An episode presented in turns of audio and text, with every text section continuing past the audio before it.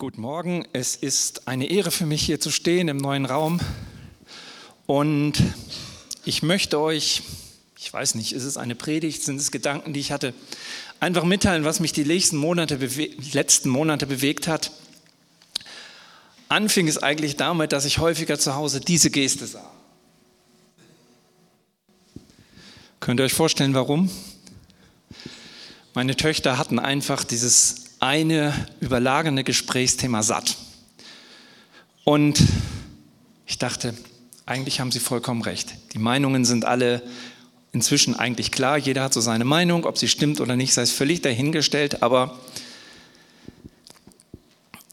sie hatten recht, weil wir haben etwas viel Besseres, worüber wir reden können. Und das wurde so mein Wunsch einfach. Ich möchte nicht über dieses Thema reden, sondern über Jesus. Weil Jesus ist die einzige wirkliche Lösung für dieses Problem.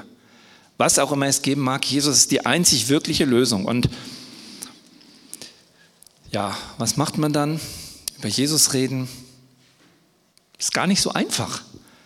Wenn man so überlegt, wann macht man das? Auf Arbeit, im Bus, in der Bahn, wo auch immer, im Geschäft.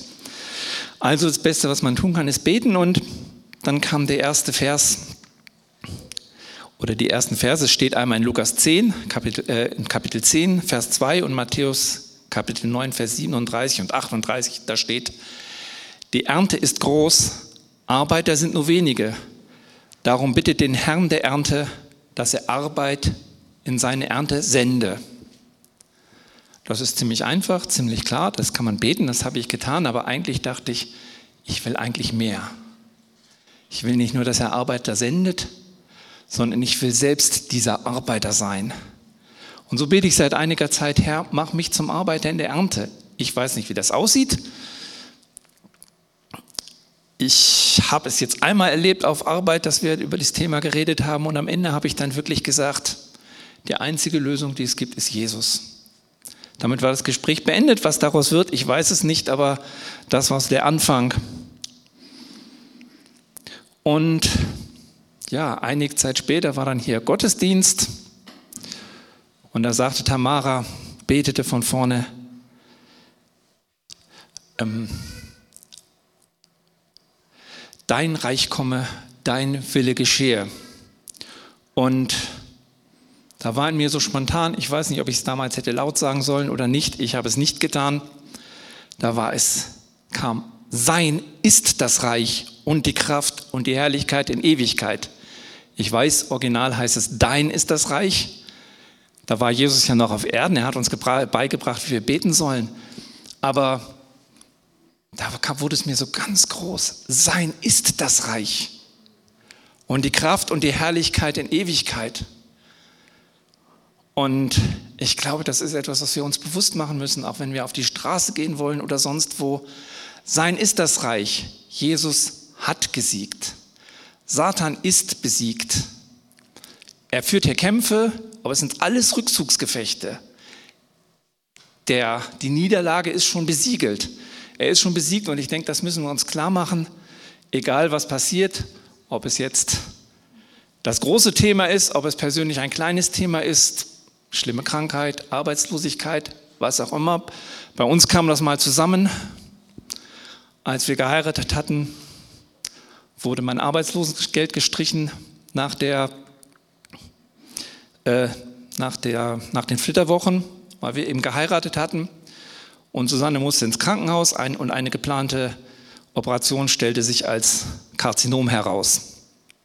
Ja, denkt man so, tolles Hochzeitsgeschenk.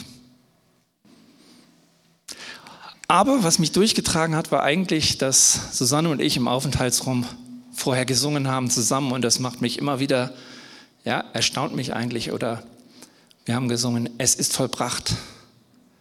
Satan ist besiegt, die Macht des Todes niederlegt, Jesus ist er, oh Halleluja. Und das ist es, Jesus ist Herr. Sein Reich will er hier aufbauen, davon hat er gepredigt, von dem Reich Gottes,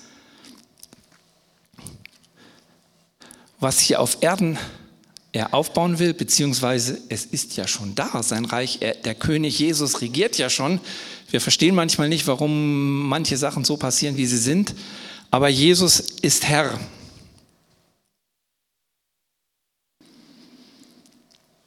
Und ja, wie ging es dann weiter? Das Wichtige ist, dass wir glauben. Glauben heißt Vertrauen, dass wir glauben, was Gott uns gesagt hat. In Hebräer 11,6 heißt es, den Vers hat mir Gott mal vor Jahren, als ich auch in einer schwierigen Zeit war, geschickt, wo es heißt, denn wer vor Gott treten will, muss glauben, dass er ist und dass er die belohnt, die ihn suchen. Ja, Gott will uns belohnen. Das ist einfach eine Tatsache. Auch wenn wir das vielleicht manchmal nicht begreifen und manchmal denken, was passiert denn gerade in meinem Leben? Gott will uns belohnen, Gott will, dass wir ihn suchen und er lässt sich finden. Wichtig dafür ist, denke ich, dass wir wissen, wer sind wir. Ich werde das nicht aufdröseln. Wir hatten am Anfang eine Predigtreihe über die Identität in Gott und die ist, denke ich, immer noch auch auf Spotify zu finden. Lohnt sich nachzuhören, wer sind wir in Gott? Wir sind geliebte Kinder, Gott ist für uns gestorben. Das so als Nebengedanke, sich bewusst zu machen. Gott liebt uns, Gott wohnt in uns, Gott ist für uns da, Gott will uns belohnen. Einige Zeit später sollte ich dann die Endzeitrede in Lukas 21, Vers 7 bis 28 lesen. Und da steht schon heftige Sachen drin, was alles passieren wird. Aber eigentlich hat mich der letzte Satz wieder neu ergriffen. Dort heißt es, wenn aber das zu geschehen beginnt, richtet euch auf und erhebt eure Häupter, denn eure Erlösung naht. Und ich möchte einfach euer Augenmerk nochmal darauf richten, was ganz am Anfang steht. Wenn aber das zu geschehen beginnt. Ja, wo wir jetzt in der Endzeit sind, am Anfang, ziemlich am Ende oder was, da gibt es Spekulationen ohne Ende, das ist eigentlich egal. Weil es steht dort, wenn das zu geschehen, beginnt. Und dass es begonnen hat, ich glaube, das ist unstrittig. Also, was ist unser Auftrag? Richtet euch auf. Also steht nicht da und denkt, oh, wie soll das denn werden und so weiter. Richtet euch auf, erhebt eure Häupter, denn eure Erlösung naht. Jesus ist nahe. Oder vielmehr, Jesus ist ja mitten unter uns. Er ist sogar in uns. Er ist nicht nur nahe. Das ist so ein Blick in die Zukunft. Aber zu dem Zeitpunkt hatte Jesus noch gelebt. Er ist nahe, er ist mit seinem Heiligen Geist mitten unter uns. Und während ich dann weiter gebetet habe, wurde eine Sehnsucht in mir groß. Und die ist immer noch da und ich hoffe, sie wächst weiter. Eine Sehnsucht, von Jesus mit Autorität zu reden. Von Jesus zu reden, nicht, na, hoffentlich passiert was und, hm, und hoffentlich denkt er nicht komisch über mich. Nein, von Jesus zu reden, dass er der Sieger von Golgatha ist, dass er ist, ist, der jedem Menschen sein Heil bringen will, der jedem Menschen einfach Frieden bringen will. Und das ist in einem etwas anderen Zusammenhang. Es geht da um Verfolgung, aber ich denke, das gilt auch einfach um, wenn man von Jesus redet, wenn in, am Ende nein, in der Mitte der Rede ist das Lukas, ein, nee, ist eine andere Stelle, Lukas 21, Vers 14 und 15, wo es steht, verlasst euch darauf, dass ihr nicht im Voraus um eure, dass ihr euch nicht im Voraus um eure Verteidigung kümmern müsst, denn ich selbst werde euch eine Sprache und Weisheit geben, der allen, der alle eure Gegner nicht widerstehen und widersprechen können. Ist das nicht genial? Aber widerspricht es nicht auch unserer menschlichen Natur? Wir meinen doch alle, wir müssen alles vorbereiten und ich glaube, was Gott hier sagen will, ist, ich werde euch schon die richtigen Worte geben. Bleibt in mir, bleibt an mir, vertraut mir, glaubt mir, dass ich euch belohnen will. Ich bin für euch da. Versucht nicht selber irgendwie die Lösungen zu finden, sondern sucht die Lösungen bei mir. Ich gebe euch die richtigen Worte. Und äh, ich mache das seit einiger Zeit. Das ist vielleicht nicht so richtig. Ich weiß es nicht. Bei mir funktioniert es gut und äh, Gott spricht da oft zu mir. Ich stelle mir abends so 15 Minuten die Hörbibel an, wenn ich im Bett liege und höre einfach irgendwelche Bibeltexte und ein Text hat mich mal ergriffen, wo ich dann nicht gut einschlafen konnte hinterher, weil das einfach so gigantisch war und ich Gottes Nähe spürte. Das war, als ich Ezekiel gehört habe. Ich weiß nicht, ob ihr das Buch von Ezekiel kennt. Der hatte ziemlich heftig was zu sagen dem Volk. Der sollte sagen, ja, es geht den Bach runter. Wird nicht, wird nicht mehr. Auch keine, am Anfang keine Verheißung oder sonst was, sondern finito. Und ihm wurde auch gesagt von Gott, na, die werden dir nicht zuhören. Du verstehst zwar die Sprache, andere Völker würden dir zuhören, wenn ich dich zu ihnen schicke, aber dein Volk, das Volk Israel nicht.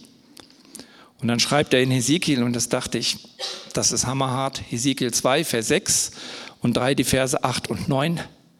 Und du Mensch, fürchte dich nicht vor ihren Worten.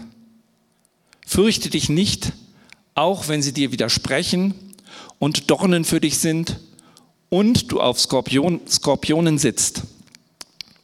Vor ihren Worten fürchte dich nicht und vor ihren Gesichtern hab keine Angst siehe, ich mache dein Angesicht hart, genau wie ihre Stirn.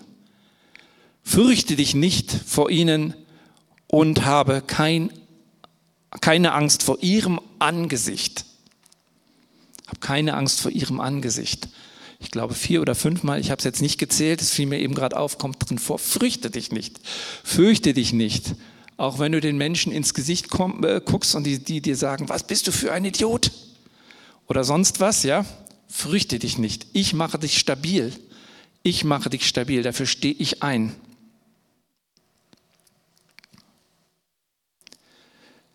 Das war vor Jesu Geburt, vor Jesu Tod, vor Jesu Sieg. Da hat Gott den Hesekiel schon mit Kraft ausgerüstet. Mit einer Botschaft, die, glaube ich, keiner von uns so wirklich äh, sagen möchte. Also ich würde mich nicht darum reißen, Hesekiel wahrscheinlich nicht, aber Gott hat ihn ausgerüstet. Und ich denke, das Gleiche gilt auch für uns. Aber wir haben eine gute Botschaft. Wir haben nicht die Botschaft, es geht alles den Bach runter, sondern wir haben die Botschaft, Jesus ist für dich gestorben. Jesus möchte dein Leben in Ordnung bringen. Ich hab, denke an das Aussenden der Jünger. Da gibt es dann vier Textstellen dazu, als Jesus die Jünger aussendet. Wieder, wohl bemerkt, bevor der Heilige Geist kam. Ich nehme mal Markus 6, Vers 7, 12 und 13, da, schreibt, da steht geschrieben, und er ruft die Zwölf herbei. Und er begann, sie zu Zweien auszusenden und gab ihnen Vollmacht über die unreinen Geister und sie zogen aus und verkündeten, man solle umkehren. Und sie trieben viele Dämonen aus und salbten viele Kranke mit Öl und heilten sie. Jesus hat sie befähigt. Sie konnten heilen, sie konnten Dämonen austreiben, sie konnten Menschen in die Freiheit führen. Und das will Jesus von uns auch dass wir Menschen in die Freiheit führen. Und in Johannes 14 steht sogar ein, ein ganz, ganz heftiger Satz, wo Jesus sagt, ihr werdet, oder wo drin steht, ihr werdet größere Dinge vollbringen als Jesus. Und wenn man das Johannesevangelium ganz zum Ende geht, wo steht, und Jesus tat viel und äh, die ganze Welt würde nicht reichen, um diese Bibliothek aufzufassen, dann ist für mich die Frage oder Frage, ja, wie sieht das aus? Verbringen wir Größeres als Jesus? Sind wir schon Sind wir da, wo Jesus uns gerne haben möchte?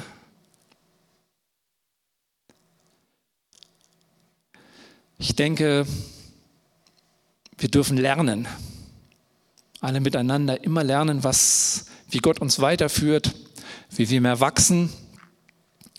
Aber in mir ist einfach eine Sehnsucht, mit Autorität von Jesus zu erzählen, zu lernen, dass ich nicht mehr mich zurückhalte, dass ich nicht mehr, ja, dass mich die Situationen der Erfahrungen nicht zurückhalten, sondern dass ich immer mehr lerne, spüre, Jesus wirkt in mir. Ich glaube, eine Sache ist dafür wichtig, dass Gott, dass wir Gott unser Herz was er ja schon verändert hat. Wir haben schon ein neues Herz. Ich denke, dass wir begreifen lernen, wie ist unser neues Herz, dass wir nicht auf unser altes Herz schauen, sondern dass wir das Herz Jesu in uns haben. Und was ist Jesu Herz? Was ist das Herz Gottes? Der berühmte Vers 3,16 von Johannes. Gott hat die Welt geliebt. Gott hat nicht die Frommen geliebt, die, die ihn schon kennen, sondern die Welt geliebt. Gott hat die geliebt, die ihre, ihre Sehnsucht nach Frieden mit irgendwelchen anderen Dingen füllten, sei es Alkohol, Drogen, was auch immer. Da kann man einsetzen, was man will, gibt es unendlich viel. Gott liebt die Welt und ich glaube, dieses Herz, das brauchen wir auch. Wenn wir Wunder Gottes erleben wollen, brauchen wir dieses Herz Jesus, das Menschen liebt. Das Wunder selbst ist nicht das Entscheidende. Das ist schön und wir strecken uns danach aus. Wir finden es toll, wenn Heilung passiert. Und ich finde das auch toll. Wir finden es toll, wenn Leute frei werden von Süchten. Aber ich glaube, was ganz wichtig ist zu begreifen ist, dass Gott liebt, dass Gott die Menschen liebt. Dass wir nicht mehr an Menschen vorbeigehen, wo wir sagen, oh, was ist mit dem los? Sondern dass wir den Mut und die Kraft haben, auf diesen Menschen zuzugehen mit ihm zu sprechen, mit ihm zu beten. Mir geht ein Mann immer noch durch den Kopf herum, für den habe ich in Tel Aviv gebetet. Er war zu dem Zeitpunkt, als wir dort waren, voll auf Drogen. Und als ich das erste Mal mit ihm geredet habe und Jeschua in den Mund genommen habe, war er weg. Aber er kam irgendwie immer wieder. Wir konnten reden und ja, man hat gemerkt, er kommt eigentlich aus einem guten Elternhaus. Man hat es an der Sprache, wie er sich ausdrückt und so weiter gemerkt, auch an seiner Sehnsucht, wieder mit der Familie Kontakt zu haben und so weiter. Am Ende konnten wir für ihn beten. Und manchmal habe ich den Traum, dass ich irgendwann höre, dass er sich hat taufen lassen. Ich weiß nicht, ob ich ihn je wiedersehe. Er heißt Ethan. Normalerweise sind Namen nicht mein Ding, aber der ist mir, äh, der ist mir einfach hängen geblieben. Ich habe ihn dann umarmt.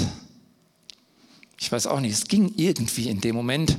Und er war wirklich, es war schlimm. Es war, na, so, was weiß ich, also er war so, wie man sich die richtig runtergekommenen Menschen vorstellt. Aber Gott liebt diesen Menschen, Gott liebt all diese Menschen. Wir haben den Konrad Max Gillebald hier. Auch das ist einer gewesen, einer von diesen. Gott hat ihn herausgeliebt aus der Sucht. Und was mal gibt er für Botschaften weiter?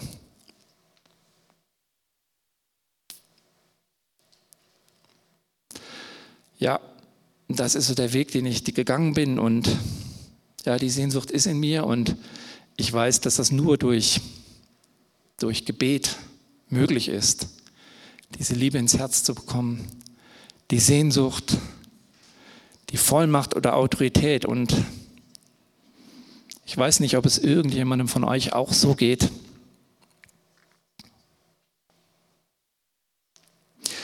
Aber ich würde gern beten, wenn jemand noch auch beten möchte, wer sich erheben möchte, sein Haupt erheben möchte und sagen möchte, ich möchte erleben, wie Gottes Vollmacht in mir wirkt, wie ich mit Autorität Menschen zu Menschen reden kann, dass sie die Liebe Gottes erfahren, ja, dann bitte ich euch einfach aufzustehen.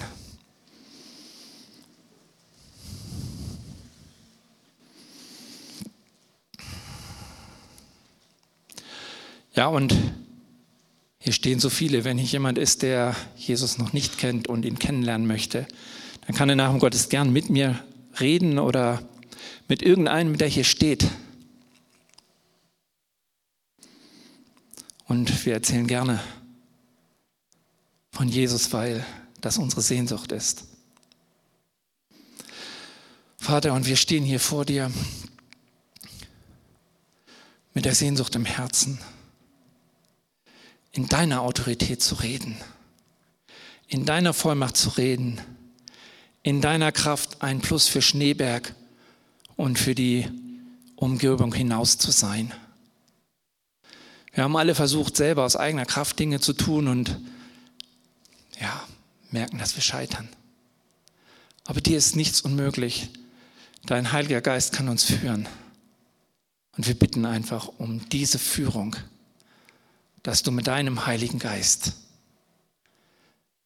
Mauern überwindest, Ketten zersprengst, dass wir deine Liebe weitergeben können und immer mehr von deiner Liebe überwältigt werden. Amen.